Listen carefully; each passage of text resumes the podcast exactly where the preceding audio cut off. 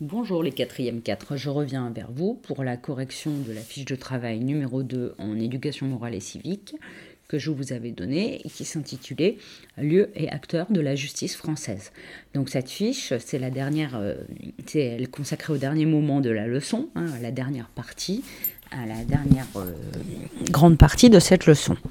Alors je voudrais d'abord pour commencer que vous preniez un surligneur et que vous m'initiez euh, aussi de quoi euh, corriger euh, vos questions que je vous avais demandé de faire, à la fois sur les fiches que je vous ai distribuées, mais aussi sur votre cahier. Alors, première question concernant lieu et acteurs de la justice française. D'ailleurs, j'aimerais que vous surligniez ce titre, lieu et acteurs de la justice française.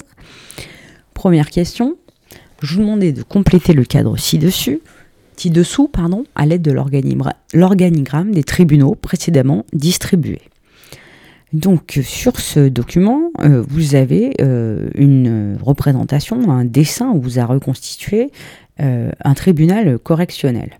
Sur ce tribunal correctionnel, vous voyez au fond de l'image, à l'arrière-plan, le président et ses assesseurs, qui sont des juges, hein, ainsi que à gauche, le procureur numéro 2 qui représente l'État et réclame l'application de la loi, qui dans un procès est là pour rappeler quelle est la loi et représente l'État et donc la société.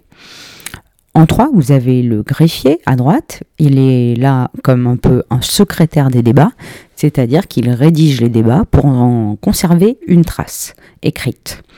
En 4, vous avez euh, le témoin. Hein. Le témoin, c'est quelqu'un qui peut être appelé à la barre pour, euh, par euh, une partie ou l'autre du procès, c'est-à-dire par soit ce qu'on appelle les victimes, soit les accusés, hein, pour témoigner dans l'histoire, dans l'affaire jugée. En 5, l'huissier, il participe à l'organisation des débats, il est là pour accompagner le procès. En 6, vous avez le prévenu, l'accusé, accompagné des euh, gendarmes, euh, encadré par des gendarmes, et en 7, euh, le public. Hein, le public du procès, parce que le procès se peut se faire en public. Ce n'est pas étonnant. Hein, la justice, elle est rendue au nom du peuple, donc le procès peut être public. Pas toujours, nous y reviendrons. En 8, vous avez la presse qui est là pour restituer les débats, les porter à la connaissance du public et de l'opinion publique qui ne peut pas, des citoyens qui ne peuvent pas assister au procès. En 9, l'avocat de la défense, c'est celui qui défend l'accusé. En 10, la partie civile, en fait, ce sont les, ce qu'on appelle là où les parties civiles, ce sont les victimes. Et en 11, l'avocat des victimes. Alors, je vous demandais dans un premier temps d'observer ce schéma représentant un tribunal correctionnel. Ce tribunal correctionnel, hein, il fallait indiquer dans le cadre euh, de quel type euh, de procès euh, il s'occupe. Eh bien, le tribunal correctionnel, c'est un tribunal qui s'occupe des actes coupables. Il s'occupe d'un certain type d'actes coupables, ce sont les délits.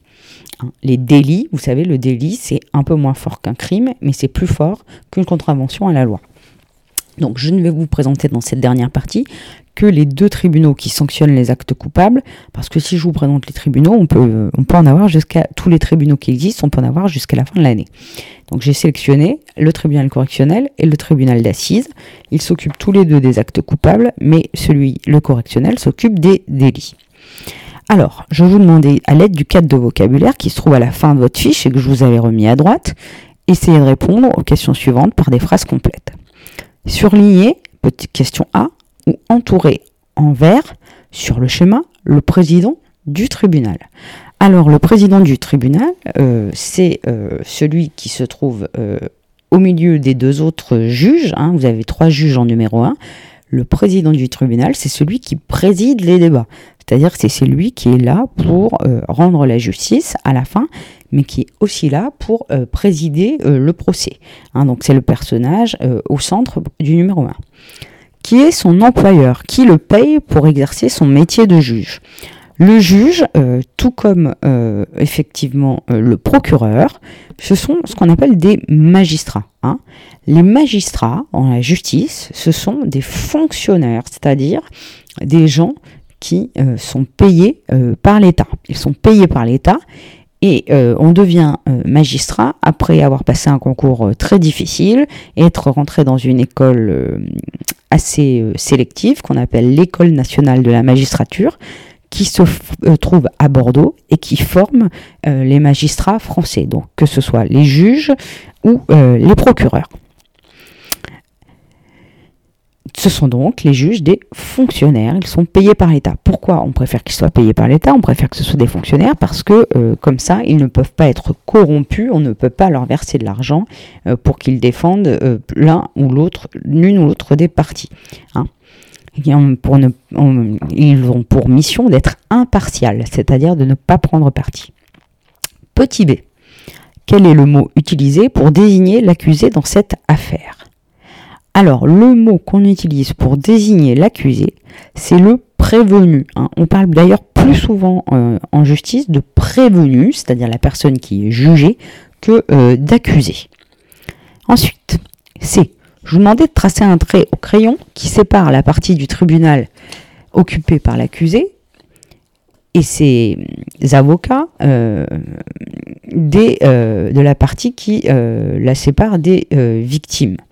Alors, bien, le trait, il fallait le tracer dans l'allée centrale du tribunal, hein, parce que vous voyez que du côté gauche euh, se placent euh, les victimes et leurs avocats, et du côté droit, l'accusé et ses avocats. Hein. et euh, en général, le, quand une partie, par exemple la famille des victimes vient assister au procès, elle est placée du côté de la victime. Elle s'installe du côté de la victime et inversement. Question euh, suivante, euh, question D. Quel est l'autre mot utilisé pour désigner les victimes? Alors, dans le droit français, hein, dans le langage judiciaire, on parle de partie civile. Hein. C'est plus souvent le mot partie civile qui est employé. Donc, quand vous entendez, par exemple, à la télévision, l'avocat de la partie civile, c'est l'avocat des victimes. Alors, je vous demandais, surligner ou entourer d'une autre couleur les avocats de la défense et les avocats des victimes, qui est leur employeur. Alors, par exemple, l'avocat de la défense, c'est sur le numéro 11 et l'avocat euh, de la victime, c'est le numéro 9. Euh, non, n'importe quoi. L'avocat des parties civiles des victimes, c'est le numéro 11 et l'avocat euh, de la défense, l'avocat du prévenu, de l'accusé, c'est le numéro 9. Qui est leur employeur? Qui les paye pour exercer leur métier d'avocat? Eh bien là, c'est différent. Les avocats ne sont pas euh, des magistrats, ce sont des professionnels euh, du droit qui exercent une profession libérale. Ça veut dire quoi? Ça veut dire qu'en fait, euh, ces avocats, ils ont d'abord fait des études de droit et ensuite ils ont passé un concours qu'on appelle le concours du barreau, hein, et ils ont été formés à défendre des victimes ou des prévenus. Euh, quel est le rôle de l'avocat? Il informe ses clients sur leurs droits, leurs obligations, leurs démarches, les procédures, les conseils et représente leurs intérêts devant la justice. Ce sont des professions libérales. C'est comme un peu comme le médecin, c'est-à-dire que une profession libérale, eh bien, c'est le client hein, qui paye l'avocat pour le défendre. Dans le cas où le client euh, ne peut pas, euh, effectivement, n'a pas les moyens d'être défendu par un avocat, il ne peut pas le payer, il existe en France, euh, sous, condition de revenus, c'est-à-dire euh, euh, sous condition de gagner peu d'argent, ce qu'on appelle l'aide juridictionnelle, c'est-à-dire ce qu'on appellerait aux États-Unis l'avocat commis d'office, hein, qui est là pour aider les plus fragiles et maintenir une équité dans la justice.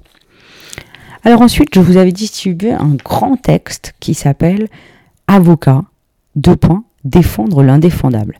Parce que souvent, les élèves me disent, euh, depuis que je suis enseignante, euh, moi, je ne pourrais pas euh, être avocat et défendre quelqu'un qui a tué quelqu'un d'autre, c'est injuste, pourquoi défendre cela Entre guillemets, ce sont des salauds, ils ne méritent pas d'être défendus. Et je me suis souvent interrogée sur euh, qu'est-ce qui motivait hein, les avocats à défendre euh, des prévenus euh, qui ont commis des actes très graves. Donc c'est ce, ce à quoi j'aimerais vous faire réfléchir en lisant ce texte. Je vous le lis et par la suite nous pourrons répondre aux questions que corriger les questions que je vous avais demandées à partir de ce texte. Avocat, défendre l'indéfendable. Point d'interrogation. Laure Heinisch est avocate. elle rédige un article dans un journal pour parler du métier d'avocat. Elle utilise ici comme exemple celui des avocats de Salah Abdeslam, un des terroristes qui a commis les attentats du 13 novembre 2015 à Paris. Vous savez, les attentats du 13 novembre 2015 à Paris, ce sont ceux qui ont frappé le Bataclan, ce sont des attentats terroristes euh, qui ont frappé la salle de concert du Bataclan, les terrasses de café et euh, le Stade de France euh, lors d'un match de foot. Je reprends ma lecture. La question de savoir comment les avocats peuvent défendre des criminels a toujours piqué la curiosité. Elle est particulièrement prégnante, ça veut dire présente, aujourd'hui, parce que le 13 novembre est une date que nous portons désormais en nous. Qu'est-ce que ça veut dire cette phrase? Ça veut dire que tout le monde se souvient de ces attentats et tout le monde a été marqué par ces attentats. Je ne connais pas Franck Berton, l'avocat désigné par Salah Abdeslam. Mais je l'imagine accablé au soir des attentats. Ça veut dire, j'imagine que lui, comme moi, comme nous tous, a été très attristé et, désemparé euh, le soir euh, des attentats lorsqu'il a vu cela à la télévision. Elle continue. J'imagine que cette meurtrissure, c'est-à-dire cette blessure, est restée vive à quelques endroits de lui. C'est-à-dire, euh, j'imagine que, comme beaucoup de gens, c'est un souvenir malheureux dont on se souvient souvent. On sait que l'avocat belge d'Abdeslam a été pris violemment à partie au point que ses enfants aient dû être escortés à l'école. Alors, il se trouve que Salah Abdeslam, donc, qui est en prison euh, parce que euh, il a été euh, attrapé par la police après les attentats. Salah Abdeslam, c'est un terroriste belge. Et il est mis en accusation dans deux procès, un procès en France pour les attentats et un procès en Belgique pour les violences qu'il a commis au moment de se rendre à la police. Donc il est défendu dans chaque pays par un avocat belge en Belgique et français en France. Donc en Belgique, ce que nous dit l'avocat, c'est que il a été euh, Abdelslam a choisi un avocat et cet avocat a été pris violemment pris à partie au point que ses enfants aient dû être escortés à l'école. C'est-à-dire qu'il a été agressé parce qu'il défend Salah Abdeslam, au point que ses enfants ont dû être mis sous protection pour aller à l'école. Alors pourquoi Franck Berton, ça c'est l'avocat français, accepte-t-il de défendre Salah Abdeslam Les portraits de l'avocat se succèdent dans les médias, s'interrogeant sur sa personnalité. Mais qu'a-t-il à y gagner? Il faudrait probablement retourner la question. Que gagne la société à ce que les avocats défendent les Abdelslam, c'est-à-dire tous les gens qui ont commis des crimes terribles? Elle gagne à pouvoir s'appeler une démocratie. Il faut exiger de notre société qu'elle assure un traitement humain et un procès équitable à tous ces justiciables sans aucune, exception. C'est le rôle de l'avocat, garant d'une société démocratique. Sans avocat pour Salah Abdeslam, nous ne serions sûrement plus dans ce qu'on appelle un état de droit. C'est-à-dire un état dans lequel on a, du, on a des droits. Alors pourquoi tant de fausses questions sur les motivations des avocats et jamais cette réponse? Il est vécu comme primordial que Salah Abdeslam s'exprime lors de son procès. Pour preuve confondante, l'administration pénitentiaire, c'est-à-dire les gens qui s'occupent de lui en prison, a mis, ont mis en place un régime particulier pour qu'il ne se suicide pas. C'est-à-dire que Salah Abdeslam, je fais une parenthèse, dans euh, sa prison, il est surveillé en permanence pour euh, faire bien attention à ce qu'il ne mette pas fin à ses jours, dans l'espoir qu'il puisse s'exprimer euh, au moment de son procès et qu'il n'échappe pas à son procès. Le processus du jugement, je reprends la lecture, jusqu'à la condamnation finale est essentiel aux victimes et à l'ensemble des citoyens. Franck Berton, l'avocat d'Abdelslam, ne va pas justifier le crime. Il agira dans le cadre de la loi, examinera le respect de la procédure, assurera le caractère contradictoire de l'affaire, c'est-à-dire faire en sorte que chacun puisse s'exprimer, évoquera peut-être les raisons intimes qui ont conduit un homme, Salah Abdeslam, au chaos et qui ont permis ce chaos total, celui des attentats. Mais qui veut entendre la nécessité de respecter des règles pour Salah Abdeslam? Quand elle pose cette question, elle dit mais qui a envie qu'on respecte des règles pour un homme qui lui-même ne les a pas respectées en commettant des attentats terribles et qui font fait plus d'une centaine de victimes? Ce qu'Abdel-Slam dira, je reprends ma lecture, sera insuffisant, douteux, taché de sang, et totalement inaudible, c'est-à-dire pas entendable pour la société, qui ne souhaite pas se confronter à cette réalité que l'avocat éprouve tous les jours, c'est-à-dire dont l'avocat se rend compte tous les jours. Les criminels sont des êtres humains.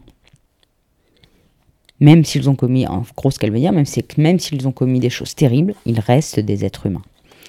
Bien sûr que Franck Berton n'a pas choisi seulement cette défense pour l'honneur de la profession. Il est bien passé pour savoir qu'il n'y a jamais qu'une seule raison pour un acte, et qu'il y a parfois même des raisons obscures, jusqu'à soi-même. Des raisons pour lesquelles on fait les choses qu'on ne sait pas vraiment. Il bénéficiera d'une certaine médiatisation, c'est-à-dire qu'il sera vu dans les médias, dans les journaux, dont il ne sera pas responsable et qu'on lui reprochera. Il gagnera de l'argent, mais contrairement aux idées reçues, Probablement assez peu. On peut se demander si mon confrère Berton, c'est-à-dire si l'avocat Franck Berton, fait un choix moral. Un choix moral, vous savez, c'est celui où on essaie de faire ses choix en fonction du bien et du mal. Donc on peut se demander si mon confrère Berton fait un choix moral en défendant Abdelslam. Ce choix, il l'a fait il y a bien longtemps. Le premier jour, il a revêtu sa robe d'avocat pour prêter serment car nous sommes des auxiliaires de justice et jurons, comme avocats, d'exercer nos fonctions avec dignité, conscience, indépendance, probité, la probité c'est l'honnêteté, et humanité. Est-ce donc du courage de défendre Abdelslam En tout cas, c'est un métier. Alors, première question euh, que je vous posais. Hein, elle portait sur les premiers et deuxième paragraphes du document. À quelle question va tenter de répondre l'auteur Laure Heinrich dans cet article? Essayez de le formuler avec vos mots vous. Alors, est-ce que vous avez trouvé? En gros, la question que se pose l'auteur du texte, c'est de savoir euh, pourquoi, pour quelles raisons, qu'est-ce qui pousse euh, des avocats à défendre des criminels. Hein. La question qu'elle se pose, c'est pour quelles raisons les criminels ont-ils le droit, alors qu'ils ont commis des choses terribles, hein, donc pour quelles raisons Prenez votre correction, les criminels, alors qu'ils ont commis des choses terribles, euh, des choses très graves, comme Salah Abdeslam, hein, euh, pour quelles raisons les criminels, les criminels, alors qu'ils ont commis des choses terribles, ont-ils droit à un avocat? Pourquoi méritent-ils, comme les autres, d'être défendus? Petit b. Selon les avocats de Salah Abdel-Slam, sont-ils d'accord avec les actes euh, que euh, le terroriste a commis hein. Donc selon elle, est-ce que, euh, selon l'auteur du texte, alors est-ce que les avocats Salah Abdel-Slam, c'est-à-dire Franck Berton et Sven Marie, qui est son avocat belge, sont-ils sont d'accord avec les actes que le terroriste a commis? Euh, et bien, bien sûr que non. Hein. Elle l'explique très bien. Elle dit que, comme elle, comme nous, comme nous tous, Franck Berton a été euh, meurtri euh, par ces attentats. Il a été choqué, surpris, étonné, attristé. Mais que ce n'est pas ça qui va l'empêcher de défendre, malgré tout, ce client qu'est Salah Abdel-Slam. Hein, donc, bien sûr que non. Non seulement il a été choqué par ces attentats, mais il les dénonce. Hein. il est contre cette violence. Malgré tout, on a droit à un avocat, donc il est l'avocat de Salah Abdel-Slam. Troisième et quatrième paragraphe du document. Quels sont les deux arguments qu'utilise euh, Laure Heinrich pour justifier le fait que même un terroriste a droit à être défendu par un avocat? Essayez de le formuler avec vos mots à vous. Alors, euh, je peux vous relire les troisième et quatrième paragraphes. Euh, effectivement, euh, voilà euh, les arguments. Pourquoi même un terroriste a le droit d'être défendu par un avocat? Eh bien, premièrement, elle gagne à pouvoir s'appeler une démocratie. Voilà ce que dit Laure Heinrich. Dans une société démocratique comme la France, tout le monde, hein, dans un pouvoir où c'est le peuple qui commande, qui est souverain, hein, la souveraineté nationale, vous vous rappelez, tout le monde a droit à une défense. On est une démocratie. Les pays dans lesquels euh, les accusés ou les victimes n'ont pas droit à une défense, ce sont, la plupart du temps, n'ont pas droit à un avocat, sont jugés sans avocat ou sont même des fois emprisonnés sans jugement. Ce sont des dictatures. Donc le fait qu'en France il y ait des procès hein, menés par la justice où chacun a le droit d'être euh, euh, défendu, c'est la preuve que nous vivons dans un pays démocratique. Donc ça, c'est une première raison. Hein, c'est un premier argument. Nous sommes dans une démocratie. Défendre les accusés permet de montrer que nous sommes dans une société démocratique. Deuxième argument, il faut exiger, voilà ce qu'elle dit, de notre société qu'elle assure un traitement humain et équitable à tous ses justiciables.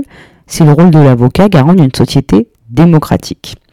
Alors effectivement, euh, raison suivante, eh bien, euh, la raison suivante, c'est que effectivement, euh, en France, hein, on doit être traité avec dignité. Hein, vous vous rappelez, ce sont les grands principes qu'on a vus en début de leçon. Avoir droit à un procès digne, hein, le traitement humain digne. Donc premier argument. Et puis avoir droit à un procès équitable, hein, c'est-à-dire euh, et contradictoire, où chacun peut s'expliquer, s'exprimer de manière égale. Hein. c'est le principe de, la, de l'égalité, de l'équité qui est mis en avant. Donc quels sont les arguments qu'elle utilise pour justifier le fait qu'un terroriste doit être défendu par un avocat?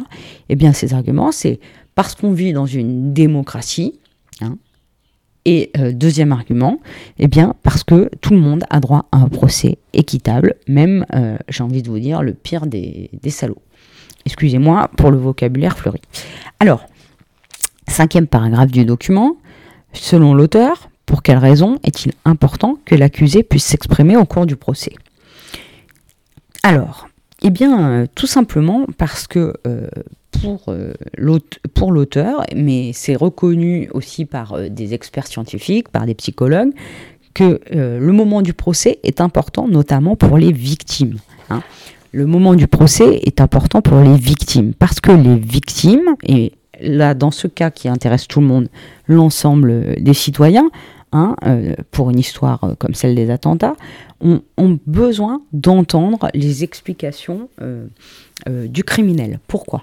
Eh bien parce que euh, euh, ils ont besoin d'essayer de comprendre ce qui a pu se passer dans sa tête. Alors ça ne l'excuse pas, ça ne permet pas de l'excuser, mais ça permet d'essayer d'expliquer, de comprendre, et c'est important, notamment pour les victimes hein, qui ont perdu, par exemple, j'imagine, des enfants ou des proches, hein, les familles des victimes, qui vont essayer de comprendre, et cela fait partie de ce qu'on appelle le deuil. Vous savez, c'est le moment où vous perdez quelqu'un et vous avez du mal à accepter son absence. Et euh, pour pouvoir euh, vivre mieux cela, on a besoin de savoir euh, comprendre les motivations du criminel permet de, faire son deuil, hein, c'est-à-dire d'un peu mieux vivre avec l'absence de celui qui vous manque. Donc c'est important pour les victimes, hein. c'est très important pour les victimes. Dernier paragraphe du document, euh, je vous posais la question euh, suivante. Quel serment prêtent les avocats quand ils commencent à faire leur métier? Eh bien, vous pouviez le recopier. Ils jurent d'exercer leur fonction avec dignité, conscience, indépendance, c'est-à-dire sans être influencé par quelqu'un, probité, c'est-à-dire l'honnêteté, et humanité. Donc l'avocat quel que soit son client, il doit, il est soumis à un serment qu'il a prêté, qui est un peu un code de conduite morale, et qui dit qu'en fait, euh, il doit euh, traiter tous les clients les uns comme les autres. Il est là pour les aider, pour les conseiller, pour les représenter leurs intérêts dans les démarches. Alors effectivement, euh, quand il va défendre Salah Abdeslam, Franck Berton ne va pas chercher à lui trouver des excuses. Par contre, il va essayer d'expliquer hein, dans la défense de son client euh, pour quelle raison peut-être ce euh, terroriste en est venu à, commettre cet acte euh, terrible? Et cela permet effectivement d'avoir, de donner lieu à un procès équitable et contradictoire. Alors, je termine par la question consacrée au tribunal d'assises. Je vous demander de compléter le cadre ci-dessous hein, et aller de l'organigramme des tribunaux précédemment distribués.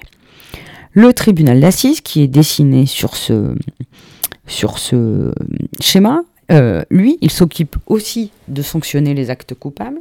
Il s'occupe de ce qu'on appelle les crimes. Hein. Les crimes, c'est quand on commet un acte qui est beaucoup plus grave qu'un délit hein, ou qu'une contravention. Donc le tribunal d'assises, il s'occupe des crimes. Hein. Un crime, ça va être un viol, un meurtre, euh, voilà, un assassinat. Donc, euh, observez ce schéma représentant un tribunal correctionnel. À l'aide du cadre de vocabulaire qui se trouve à la fin de votre fiche, essayez de répondre à la question suivante.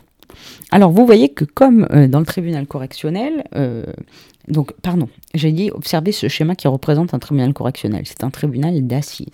Hein, vous voyez que comme dans le tribunal correctionnel, on retrouve le président et ses assesseurs qui forment ce qu'on appelle la cour. Hein. Ce sont donc des juges.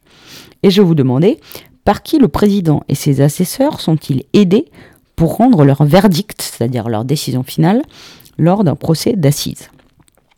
Si vous regardez le schéma, vous voyez que de chaque côté des présidents et de ses assesseurs nomment un siège ce qu'on appelle des euh, jurés, hein, des jurés qui forment un jury. Alors, qui sont, euh, qui sont ces jurés? Qui peut être juré Essayons de répondre euh, à cette question. Euh, avec l'étude du texte suivant. Je fais une parenthèse. Si vous reprenez, euh, si vous restez deux secondes sur le schéma, vous retrouvez les mêmes acteurs, le greffier qui note les débats, le box des accusés dans lequel se trouve le prévenu, l'huissier, l'avocat de la défense qui défend l'accusé, les témoins, l'avocat des parties civiles qui défendent les victimes, celui que l'on appelle l'avocat général, c'est aussi le procureur, ainsi que la presse. Alors, comme, euh, juste une dernière parenthèse, comme les procès d'assises traitent souvent des affaires terribles, hein, il n'est pas rare que ces procès se tiennent à huis clos. C'est-à-dire que euh, certains euh, se tiennent en dehors de tout spectateur. On ne peut pas y assister. Et donc, c'est la raison pour laquelle, sur ce schéma, le public n'est pas représenté. Donc on parle là, dans ce cas-là, d'un procès à huis clos. Et lors d'un procès à huis clos, le rôle de la presse est important parce qu'elle ne peut pas euh, forcément filmer les débats. De toute façon, on n'a pas le droit de filmer euh, en France dans les tribunaux. Et la presse sera donc là pour informer euh, les citoyens. Effectivement, pour les affaires les plus violentes, les plus terribles, on préfère de temps en temps que ce procès se tienne à huis clos. Je fais une pause dans ce podcast et je reviendrai dans un second podcast sur la fonction de juré dans la justice française euh, pour la suite de cette correction. Merci de votre écoute, j'espère que vous allez bien et que vous prenez soin de vous. À bientôt.